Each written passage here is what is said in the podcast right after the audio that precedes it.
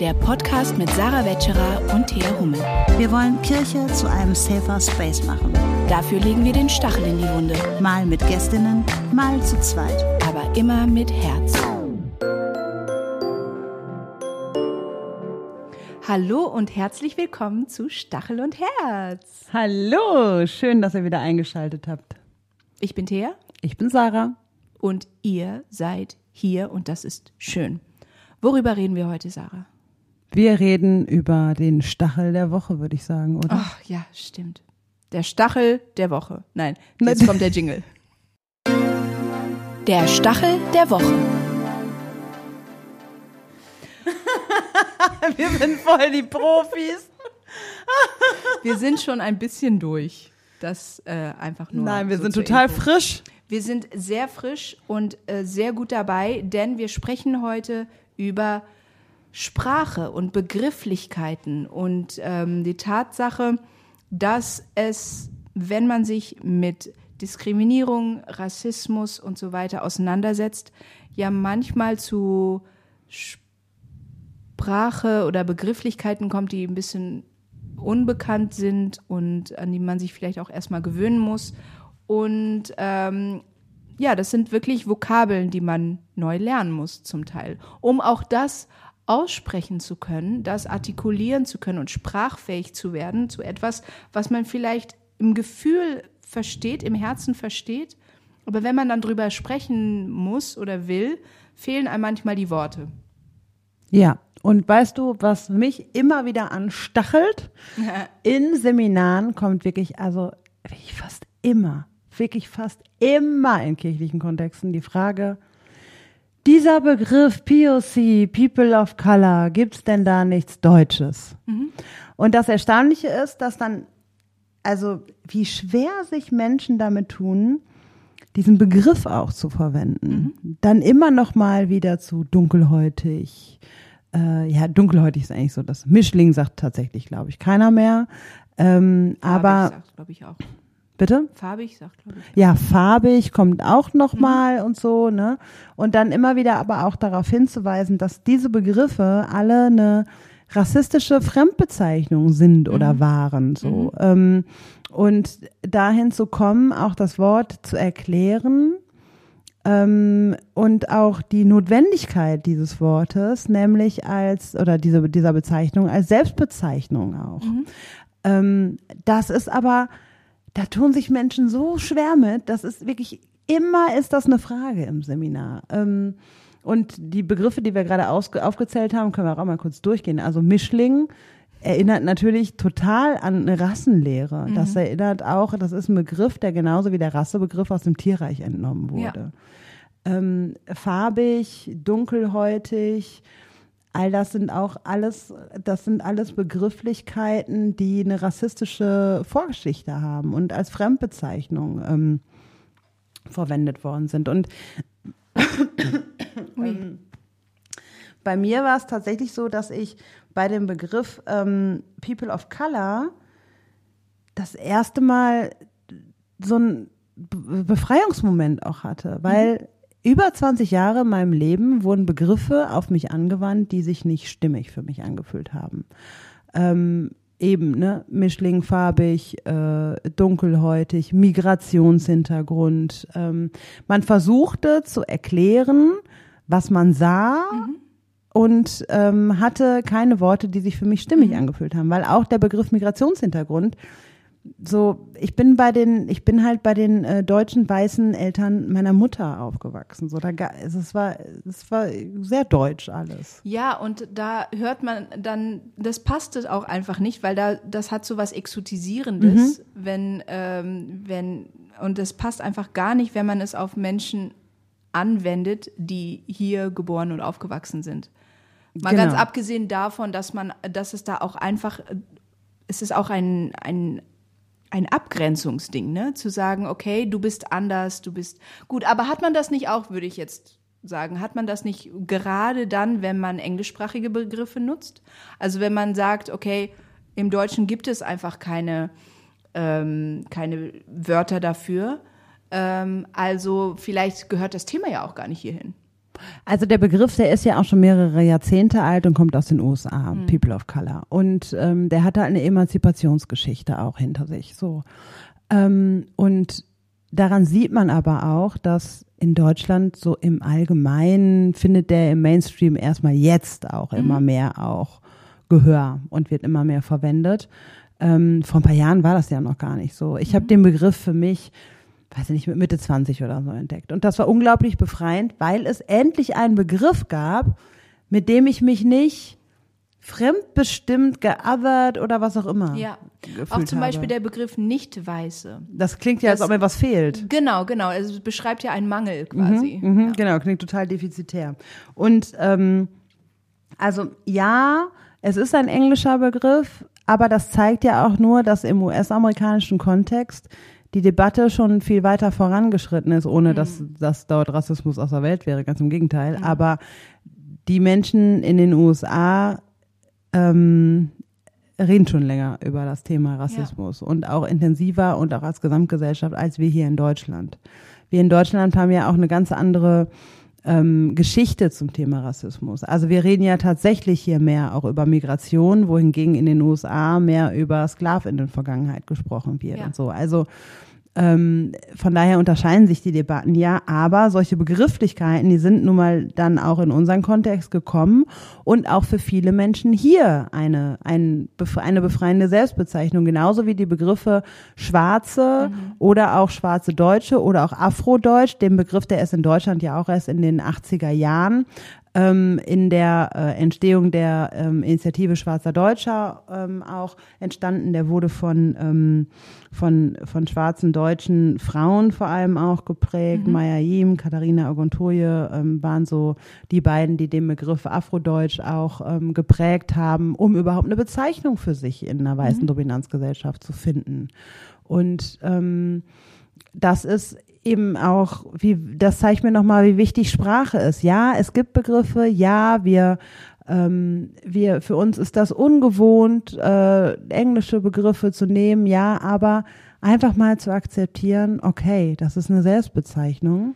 Und das haben wir für andere Bezeichnungen auch, also LGBTQI Plus Bewegung, ähm, queere Menschen, das sind auch alles äh, Worte, die wir auch noch nicht ewig verwenden. Und vermutlich haben Menschen aus der Community auch ähnliche Erfahrungen, dass Leute genau da auch dasselbe sagen, wie bei ähm, People of Color, zu sagen, oh, gibt's denn da nichts Einfaches? Nee, wir brauchen halt Worte, um, um ähm, Identitäten auch zu beschreiben, um, um Menschen auch wahrzunehmen in ihrer Selbstbezeichnung und ähm, in ihrer Vielfalt und in ihrer Identität. Und das weiß ich gar nicht, so, ja. Ich finde, man muss sich auch ein bisschen davon verabschieden, einfache Lösungen für komplexe Sachverhalte zu verlangen. Manchmal ist es einfach nicht so einfach.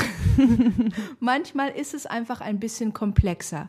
Manchmal gibt es einfach auch nicht nur L, G, B und T, sondern auch noch Q, I und A. So, und das ist, ähm, dann ist es halt so. Musst du mit leben, so. Also, das klingt jetzt so ein bisschen hart, so nach dem Motto, find dich damit ab.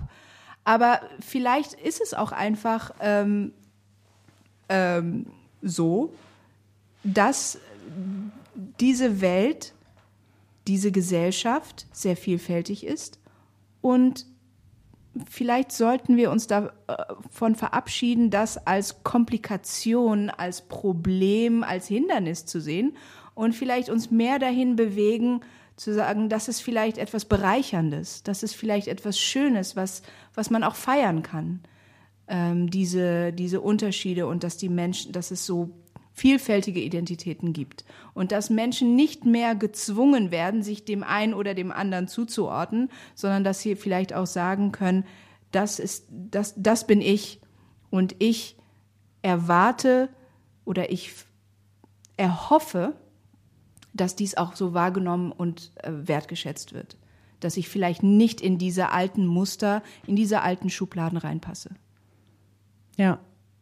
Und das Krasse, da sind wir wieder auch beim, beim äh, Thema zahlreicher anderer Folgen, dass gerade POC-Identitäten auch immer gelernt haben, dass, äh, der Frieden und dass es allen anderen gut geht, höher geschätzt wird als meine eigenen Bedürfnisse. Und auch das ist ja Teil der Emanzipation, dass sich Menschen of Color hinstellen und sagen, so, Punkt, Schluss.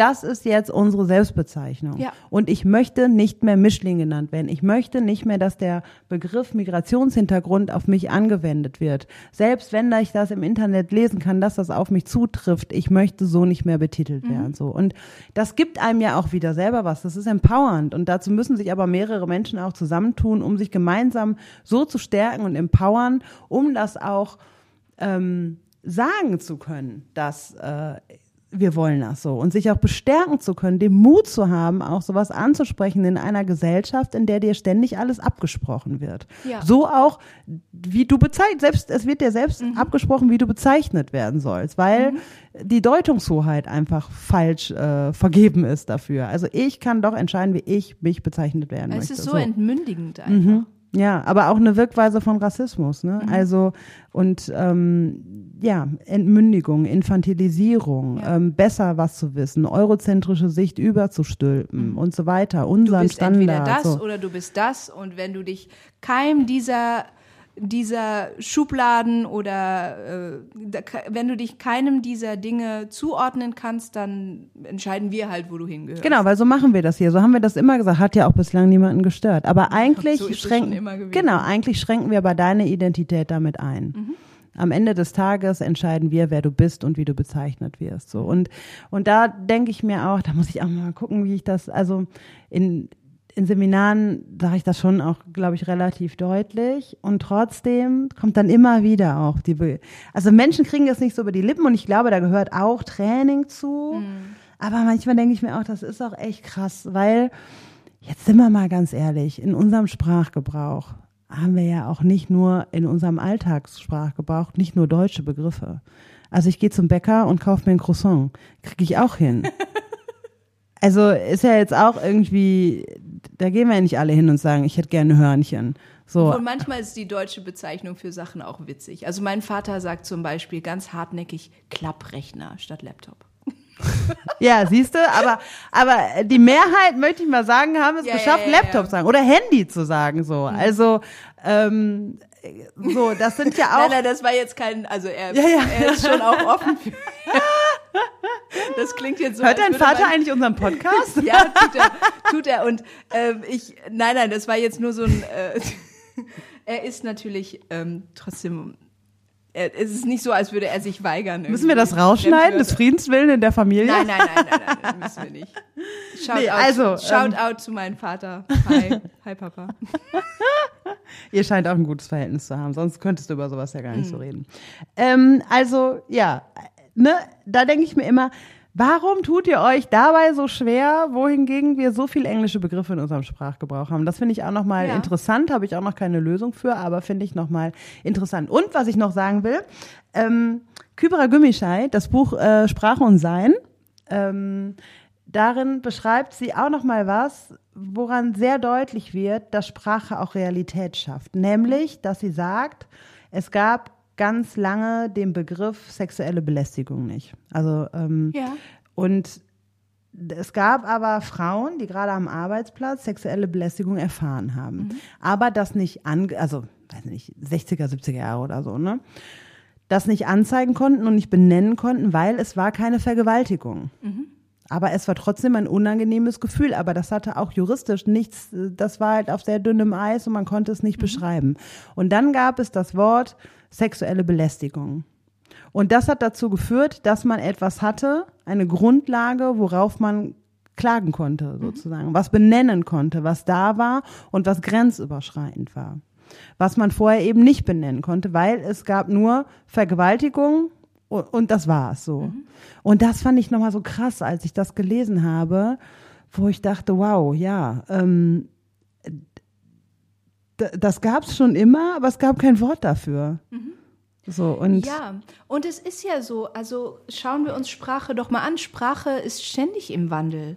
Also wir sprechen nicht so, wie wir vor 50, vor 100 oder vor 500 Jahren gesprochen haben. Und das ist auch gut so, weil die Menschheit verändert sich auch, die Gesellschaft verändert sich auch und wir entwickeln uns ja auch als Menschen weiter. Und, und sprachlich ähm, sich weiterzuentwickeln, heißt er auch, sich als Mensch weiterzuentwickeln, auch ähm, intellektuell, emotional ähm, eine, eine Reife zu erlangen und dabei trotzdem immer im Blick zu behalten, dass wir auf dem Weg sind, wahrscheinlich niemals am Ziel ankommen werden, aber auch das als etwas Gutes zu empfinden, dass wir in Bewegung sind.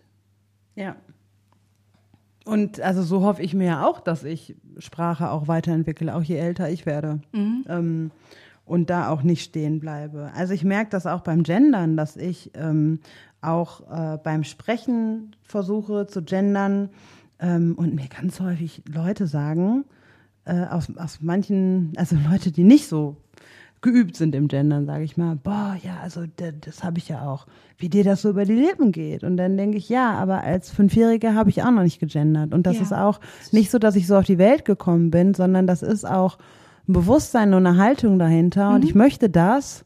Und deswegen tue ich das. Und das habe ich auch lange Zeit getan, wo Leute mich schräg angeguckt haben.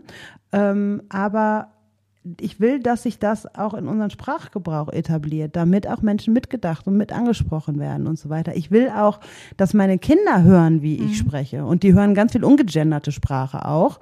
Ähm, und dennoch will ich, dass sie das auch, dass ich da auch die nächste Generation präge und auch so Menschen präge und mit hineinnehme und so. Und das gelingt mir sicherlich auch nicht immer. Und ähm, auch ich verwende diskriminierende Sprache und muss mir eingestehen, auch Fehler zu machen. Wie gesagt, das ist ein auf dem Weg sein.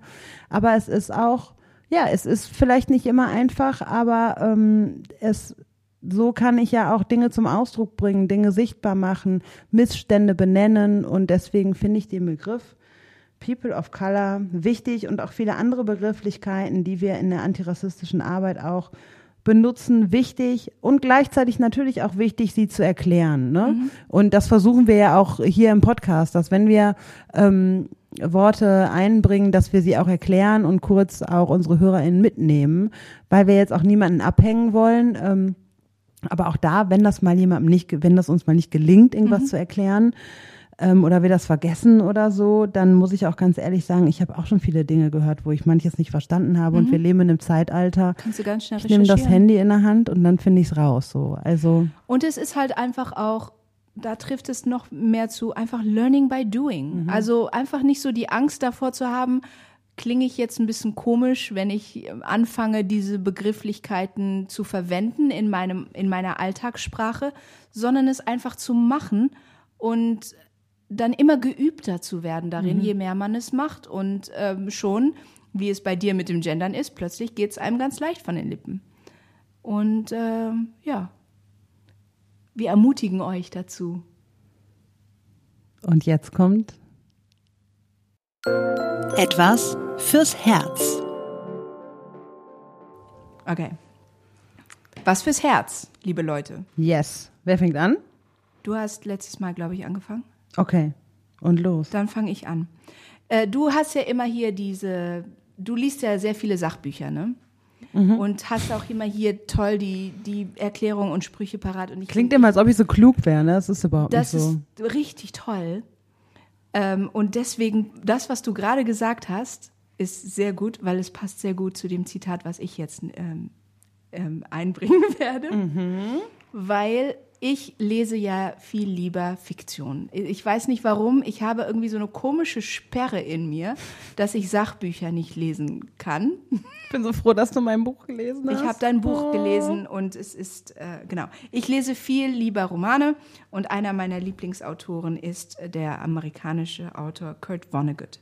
Und das, was du gerade gesagt hast, passt sehr gut, denn mein Zitat von ihm, was ich ähm, heute hier mit euch teilen möchte, ist, sei vorsichtig, was du vorgibst zu sein, denn du bist, was du vorgibst zu sein.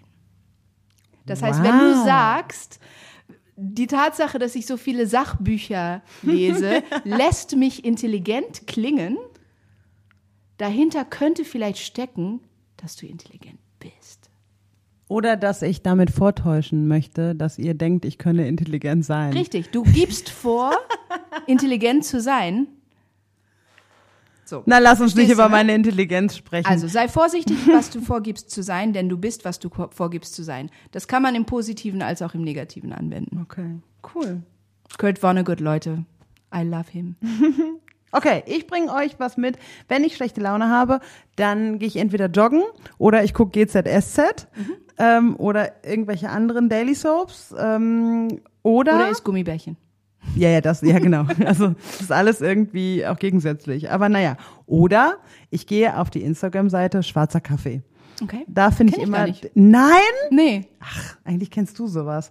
Ähm, Eigentlich verbringst du doch so viel Zeit am Handy. Du müsstest die kennen. Nein, nein, das wollte ich damit gar nicht sagen. Ich verbringe auch sau viel Zeit am Handy. Okay. Ähm, also, schwarzer Kaffee äh, postet immer so Twitter-Perlen quasi, ne? Und ähm, ich bin ja jetzt ein Jahr älter geworden und ähm, also ich tue mich wirklich schwer damit, älter zu werden. Ähm, weil irgendwann wird da so eine vier vorne stehen. Also ist noch nicht so weit, ist noch nicht so weit. Noch lange nicht, aber Nein, irgendwann, ne? Sarah ist Anfang 30. Ja, so sehe ich ja aus, wenn ich ein bisschen mehr auf meine Gesichtspflege achten würde. Also, ähm, und da gab es ein äh, Zitat, das fand ich äh, ganz amüsant zum Thema Älterwerden. Ich habe gestern jemand kennengelernt, der Hörgeräte vertreibt und der mir erzählt hat, die modernen Dinge haben Stimmerkennung und man kann dann mit einer App einzelne Leute selektiv ausschalten. Und jetzt finde ich das Älterwerden ein Stück weniger schlimm. Das wär's. Das ist so einfach so eine automatische Mute, Dumm, dass ich noch gut hören kann. Nein, das ist gut, dass ich gut hören kann. so eine automatische Mute-Funktion für bestimmte Spr Hey Siri, stell. Scheiße, stell guck mal, jetzt habe ich, jetzt habe ich übrigens wieder dumm gesagt, ne? Das wollte ich auch lernen. Das ist mein Fehler. Das, ähm, da wurde ich auch darauf hingewiesen und das ist auch sowas, wo ich echt auch lernen muss. Sorry, musste ich dich jetzt unterbrechen. Kam mir so in den Sinn, okay. ich dachte, oh nein, jetzt auch in der Aufnahme schon wieder. Also, das ist ableistisch. Und das ist so drin in mir und das möchte ich echt voll lernen. So, sorry. Aber merkst du gerade, beim letzten Mal, als du das Wort verwendet hast, ist es dir nicht aufgefallen. Jemand hat dich darauf hingewiesen und du hast das eingesehen. Soweit sind ja viele Menschen noch nicht mal, dass sie das dann eingesehen haben, sich dafür entschuldigt haben und und diesmal ist es dir sofort selber aufgefallen. Und das ist dieses Learning by Doing. Und nächstes Mal wird es mir auffallen, bevor ich sage. Nächstes Mal wird es dir auffallen, bevor du es sagst. Und das ist es eben. Man wird immer, Übung macht die Meisterin. Ja, ich hoffe. Du wirst einfach immer besser darin, je mehr du es machst. Und jetzt noch was, äh, ich habe noch einen Spruch von Schwarzer Kaffee. Okay, bitte. Darf ich zwei Herzchen? Ja, du darfst zwei Okay, Herzen. alle guten Dinge fangen mit S an. Sex, Sonne, Sommer, Schokolade und Sarah. Sie Nein, steht da nicht. Okay. Sieben Kaffee. so, und wir lassen euch zurück mit sieben Kaffee, Sex, Sonne und Sarah. Alles gute Dinge, die mit S beginnen. Also, tschö.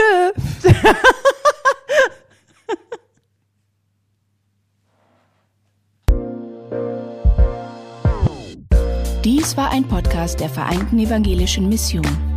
Wir hoffen, die heutige Folge hat dir gefallen und zum Weiterdenken und Nachfragen angeregt. Falls ihr Fragen an uns habt oder uns Feedback geben wollt, freuen wir uns sehr darüber. Schreibt uns auf Instagram oder ganz klassisch per E-Mail an podcast.vemission.org. Weitere Informationen findet ihr auf www.rassismusundkirche.de. Mit dem Podcast wollen wir dazu beitragen, Kirche zu einem sichereren Ort zu machen. Daher versuchen wir, unterschiedliche Perspektiven hörbar zu machen und wissen gleichzeitig, dass wir nie alle Perspektiven abbilden können. Wenn ihr das für eine gute Idee haltet und uns darin unterstützen wollt, schreibt über uns auf euren Social-Media-Kanälen oder lasst uns eine Bewertung bei Spotify oder iTunes da. Danke für eure Unterstützung, fürs Reinhören und vor allem für all die Menschen, die den Podcast inhaltlich und persönlich mit Beiträgen bereichern. Bis dahin mit den besten Grüßen von der VEM aus Wuppertal.